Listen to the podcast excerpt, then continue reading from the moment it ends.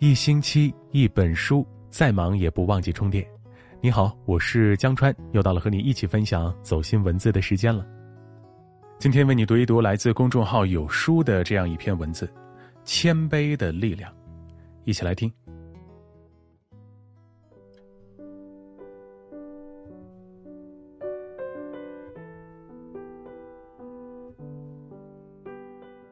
莎士比亚说：“一个骄傲的人，结果总是在骄傲里毁灭了自己。因为一个骄傲的人常常不可一世，很难得到别人的敬仰。而一个谦卑的人，懂得尊重别人，只有学会尊重别人，才能赢得别人的尊重。这样的人，无论在生活中还是在职场里，都能收获好的人缘和好福气。”地低成海，人低成王。一个人越懂得谦卑，越容易成功。谦卑低调，远离祸患。《易经·泰传谦》中说：“人道勿盈好谦。”人的天性就是讨厌狂妄自大的人，而喜欢谦卑低调的人。枪打出头鸟。做人太傲，目中无人，必定会得罪人，早晚会惹祸上身。大唐开国元勋刘文静和裴寂是一对旧时老友。隋唐末年，两人一起劝李渊起兵，为大唐立下汗马功劳。天下安定后，刘文静的官职一直在裴寂之下，但他自认功劳才干都在裴寂之上。因此愤愤不平，甚至酒后失言要杀了裴寂。每次朝中商议大事，裴寂的任何议程，刘文静都要驳斥回去，占了上风才罢休。一来二去，两人之间产生了隔阂，而刘文静也在大家心中留下了狂傲的印象。后来因被一个失宠的小妾告发谋反，刘文静被抓。审讯中，刘文静依然居功自傲。他说：“太原起兵时，我是司马，与长史裴寂地位相当。如今裴寂已官居仆射，而我东征西讨，立下不少战功，官衔与赏赐却与普通臣子一样，我心里不满。”唐高祖听后对群臣道：“听刘文静这番话，看来是要谋反。”之后，唐高祖听信裴寂的谗言，下旨杀死刘文静，并没收了他的家产。开国功臣落得如此下场，实在令人唏嘘。其实，刘文静是不懂得谦卑的处世哲学，才招来杀身之祸的。天狂必有雨，人狂必有祸。要知道，这个世界上没有谁是无敌厉害的。你可能很有钱，但总有人比你赚的更多；你是公司领导，但总有人在你之上；你学历很高，但总有人对着你哑口无言。别看低别人，更别高估自己。为人处事保持谦卑的心态，退能明哲保身，进能感化他人。谨言慎行，不怒不恼。才能远离祸患，幸福自在。为人谦卑，赢得人心。易经谦云：“谦谦君子，卑以自牧也。”意思是，一个品格高尚的人，总是以谦卑自守，对人谦恭有礼。这样的人往往懂得低头，而懂得低头，才能出头。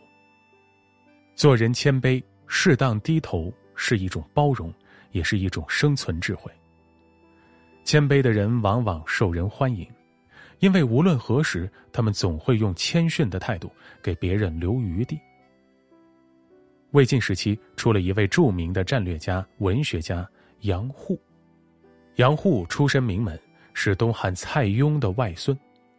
他以博学多才、善于辩论而盛名于世。但他为人清廉谦恭，没有半点贵族子弟奢侈骄横的恶习。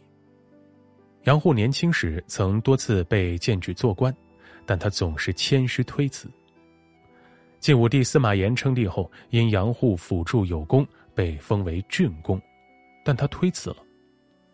晋武帝也没有强迫，只是由原来的爵晋升为侯。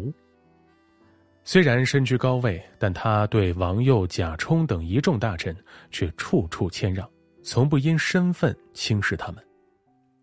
后来晋武帝又要给他封官，他说道：“我才做官几年，就以官位显赫。”我不过是个外戚，理应避免受到过分宠爱。其实朝中有不少人德才兼备，都没有获得高位，而我无才无德，地位却超过他们，这怎能平息天下人的怨愤呢？请皇上收回成命。这次皇帝没有同意。杨户是个谦卑到骨子里的人，他从不在皇帝面前自夸，却对官职不如他的人赞不绝口。他欣赏李希的高风亮节，鲁毅的洁身寡欲，李印的清廉朴素，在他眼中，这些人都有比他优秀之处。处处谦卑的处世之道，为他赢得天下人心。无论是一国之君、官场同僚，还是黎民百姓，无不对他敬佩有加。他过世后，为表彰他的高尚德行，晋武帝更是下令为他风光大葬。老子说：“江海之所以能成为百谷之王，是因为它处在下游，从而水往低处流，才最终汇流成江。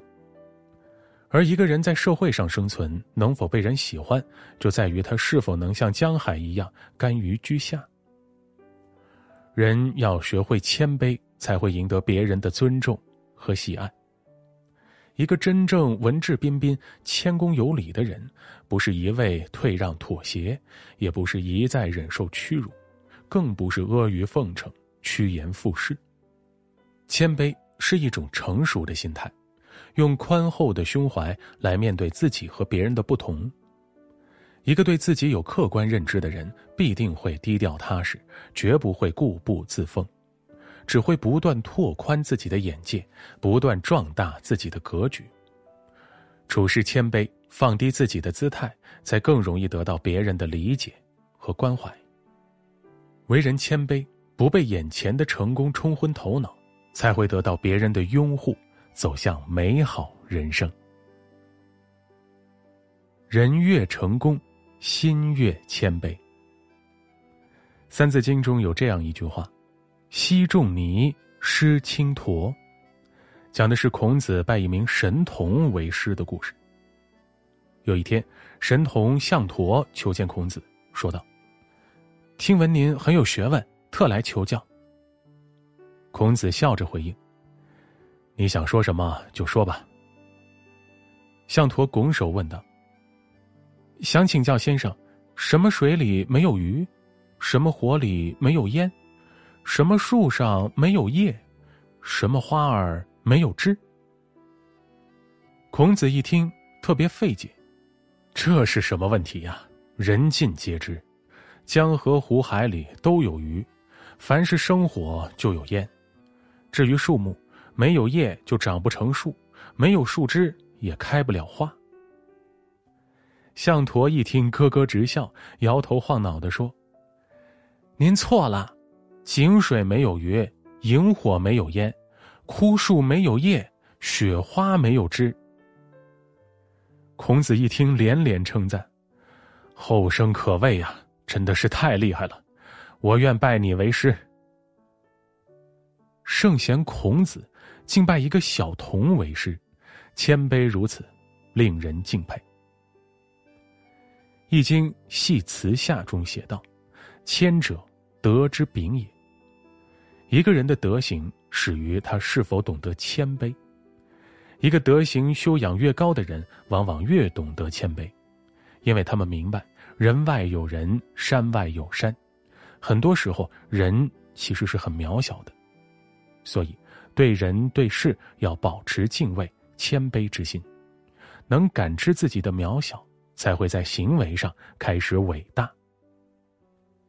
越成熟的稻穗越容易弯腰。越成功的人越懂得谦卑。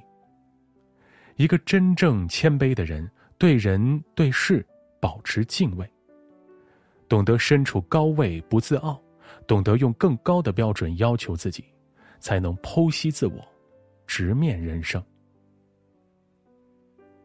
余生，做一个谦卑的人。曾国藩有句座右铭：“常谦卑，少自傲，话少说，事多做。”他把这句话写在自己的书案上，每天提醒自己做人做事要保持谦卑低调。被称为自古以来第一个完美之人的曾国藩，尚且有一颗谦卑之心，又何况是平凡的你我呢？谦卑是一种眼界。你永远不知道别人到底有多强悍。一个见过更大的世面的人，往往懂得谦卑自处。谦卑是一种包容，山不辞石，成其雄伟；海不辞水，成其浩大。谦卑是一种力量，不狂妄自大，不高调炫耀，默默积蓄，内心光明，才有力量。人生中很多失败，都是源于缺乏了一颗谦卑自省的心。人若想有所成，必须学会弯腰低头，懂得容纳与成就对方。一个人懂得谦卑，才能越走越远，越来越高贵。